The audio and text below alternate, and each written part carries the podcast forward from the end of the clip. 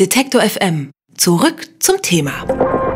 Jetzt wieder mit dem Stadtgespräch. Da blicken wir ja immer dienstags in eine größere deutsche Stadt und fragen Medienkollegen nach den Themen, die die Menschen dort bewegen. Diesmal haben wir uns für Rostock entschieden, aus aktuellem Anlass. Dort hatte es ja am Freitag den Sandsturm gegeben und als Folge dann die furchtbare Massenkarambolage auf der Autobahn 19 ganz in der Nähe der Stadt. Es gibt aber auch noch ein erfreuliches Thema, denn der FC Hansa ist ganz kurz davor, wieder in die zweite Fußball-Bundesliga aufzusteigen. Und mehr über all das kann uns jetzt Rainer Jaros vom Norddeutschen Rundfunk sagen. Er ist dort stellvertretender Leiter des Ostseestudios in Rostock. Ich grüße Sie, Herr Jaros. Hallo. Kommen wir zunächst zu der Massenkarambolage auf der Autobahn 19. Die ist jetzt fünf Tage her. Bringen Sie uns zunächst vielleicht einmal auf den aktuellen Stand. Ursache soll dieser Sandsturm gewesen sein. Andererseits wird nun ermittelt, ob da nicht auch einige Autofahrer schuld gewesen sein können. Was geht da aktuell genau vor?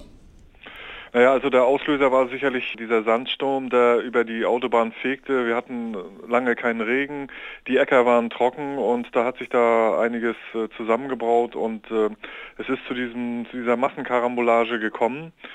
Natürlich ist es immer so und viele Experten heben ja schon den Zeigefinger und sagen, ja, ja, ist ja alles schön und gut, aber äh, die Autofahrer sind nun mal zu schnell gefahren und deswegen sind sie aufeinander gefahren und deshalb kam es zu dieser Katastrophe. Aber so einfach ist es natürlich nicht. Es ist ein Phänomen gewesen. Andererseits ist es natürlich so, dass die Staatsanwaltschaft ermittelt wegen fahrlässiger Tötung. Und äh, da sind natürlich Ermittlungen im Gange, die Fahrzeuge werden untersucht, Bremsspuren werden untersucht, Zeugen werden befragt, Fotos ausgewertet. Das ist ein Puzzlespiel, das ungefähr noch monatelang die Experten in Anspruch nehmen dürfte. Und äh, ob man überhaupt einen Schuldigen findet, ist wohl mehr als fraglich. Diese größte Autobahnkatastrophe Deutschlands hat ja gleich mehrere Diskussionen ausgelöst. Ist ja ganz oft so, wenn so, so etwas passiert. Da wird in diesem Fall einerseits über ein Tempolimit diskutiert und andererseits wird überlegt, ob Bauern für den Sandsturm mitverantwortlich sind. Da gibt es Vorwürfe von Umweltschützern ähm, über zu große Felder und so weiter und so fort. Sind das auch die Diskussionen, die bei den ganz normalen Menschen auf der Straße so kurz nach der Katastrophe geführt werden? Oder geht das denen völlig ab und sie wollen erstmal in Ruhe trauern? Nein, die, diese Karambolage ist natürlich schon das Gesprächsthema Nummer eins und es geht natürlich, wie es bei Menschen äh, halt so ist, äh, um die Frage tatsächlich, wer hat die Schuld. Und ähm, da spielen schon die Geschwindigkeiten auf Autobahnen eine Rolle, obwohl man in diesem Fall natürlich sagen muss, wer mit 50 äh, dort in diesen Pulk reingefahren ist, den hat es auch erwischt. Also ob 50, 80 oder 130, das hätte an diesem Tag, an dieser Stelle nichts geändert. Der wäre in den Unfall verwickelt gewesen. Das ist nun mal ein Wetterphänomen gewesen. Das kann man nicht ausschließen. Wir leben zwar nicht in der Wüste, wo es Sandstürme gibt, aber es ist eine einmalige Geschichte gewesen. Was die Äcker betrifft, in der Tat, da gibt es Diskussionen. In anderen Bundesländern ist das so, dass die kleingeteilter sind, dass da Hecken dazwischen gezogen werden, beispielsweise in Niedersachsen oder Schleswig-Holstein. Aber wir haben nun mal Agrarwirtschaftsbetriebe, die große Flächen haben. Die müssen auch ökonomisch denken. Und ähm, da ist das halt so, dass sie ihre, ihre Äcker nicht begrenzen bzw. noch unterteilen. Äh, ich glaube nicht, dass sich das ändern wird. Die Diskussionen werden aufflammen und sicherlich nur einige Tage gehen und dann ist das auch beendet. Morgen gibt es erstmal eine große Trauerfeier in Rostock in einer Kirche. Ähm, wie gehen die Menschen auf der Straße damit jetzt um? Äh, sprechen die ganz viel darüber oder wie läuft das? Ja, ich sagte ja schon, das ist immer noch Gesprächsthema Nummer eins hier in der Region und, und die Leute sind erschüttert, vor allem von den Bildern, die sie da gesehen haben. Das ist ja wirklich verheerend gewesen, wie, wie nach einem Bombenanschlag oder äh, jemand sagte, das war ein brennender Schrottplatz, der da auf der Autobahn stand. Aber wie das bei so Menschen halt so ist, das ist natürlich auch wieder schnell vergessen und die, der Alltag setzt wieder ein. Jeder hat seine privaten Probleme und kümmert sich um, um, um seine Sorgen und seine Probleme und hofft natürlich in, oder ist froh darüber, dass er nicht in diesen Unfall verwickelt war und so ist hier mittlerweile auch schon wieder Alltag eingezogen.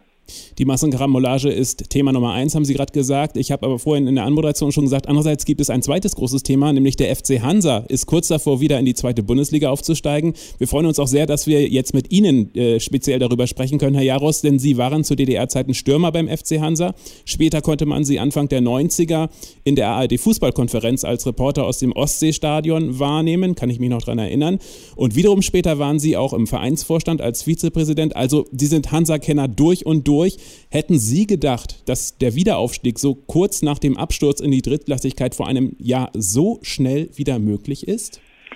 Nee, ehrlich gesagt nicht. Erstens liegt es daran, dass ich Skeptiker von Haus aus bin und zweitens äh, hätte ich mir auch äh, nicht vorstellen können, dass diese, äh, ich sag's mal, so zusammengewürfelte Truppe eine Einheit geworden ist und eigentlich wirklich überraschenderweise ziemlich äh, homogen aufgetreten ist, spielerisch sehr äh, gute Ansätze zeigte. Ich glaube, äh, sie haben einen guten Trainer, dessen Taktik, dessen System ist deutlich zu erkennen. Ich wäre schon froh gewesen, wenn ein weiterer Fall, also ein weiterer Tiefgang aufgehalten worden wäre. Jetzt ist es so gekommen, umso schöner.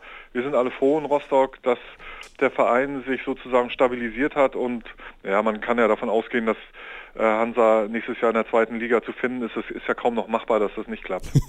ja, ähm, wir haben auch im vergangenen Sommer mit Stefan Beinlich mal gesprochen und der hat sich auch noch ganz, ganz vorsichtig geäußert. Und ähm, die Frage nun, was muss denn passieren, dass man später in ein paar Jahren mal sagen kann, okay, dieser Absturz in Liga 3, das war ja das erste Mal seit der Wende, dass überhaupt Hansa Rostock nicht in den ersten beiden Spielklassen vertreten ist. Dieser Absturz war nur ein Betriebsunfall.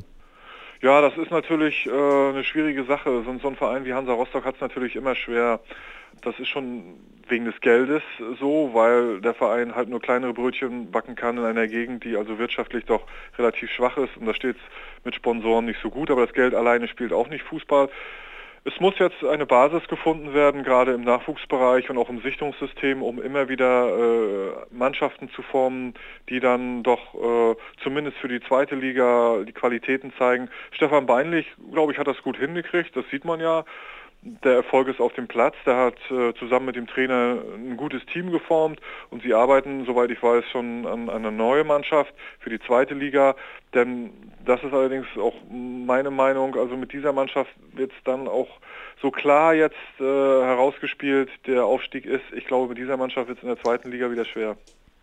Unfallkatastrophe einerseits, Fußball-Euphorie andererseits in Rostock. Manchmal liegen die Extreme einfach sehr nah beieinander. Gibt es überhaupt noch andere Themen, die die Rostocker bewegen? Ja, natürlich freuen wir uns auf den Sommer. wenn die ganzen Kreuzfahrtschiffe kommen, wenn die Traditionssegler kommen, wir freuen uns auf die Hanseseel, wir freuen, wenn das Strandleben wieder einzieht. Wir freuen uns auch auf die, die Touristen übrigens, die auch das Geld hier ins Land bringen und speziell nach Rostock. Und äh, die Geschäftsleute bereiten alles vor und äh, es wird sicherlich viele Veranstaltungen geben, äh, zu denen auch viele Menschen aus Leipzig oder aus Sachsen kommen und darauf freuen wir uns. Das war eine Einladung von Rainer Jaros. Er ist beim Norddeutschen Rundfunk in Rostock und das war das Stadtgespräch bei Detektor FM. Heute Rostock in der Woche nach der Autobahnkatastrophe und andererseits kurz vor dem Wiederaufstieg des FC Hansa. Herr Jaros, vielen Dank für das Gespräch. Alles klar, ich danke auch. Tschüss. Ihnen alles Gute. Tschüss. Tschüss.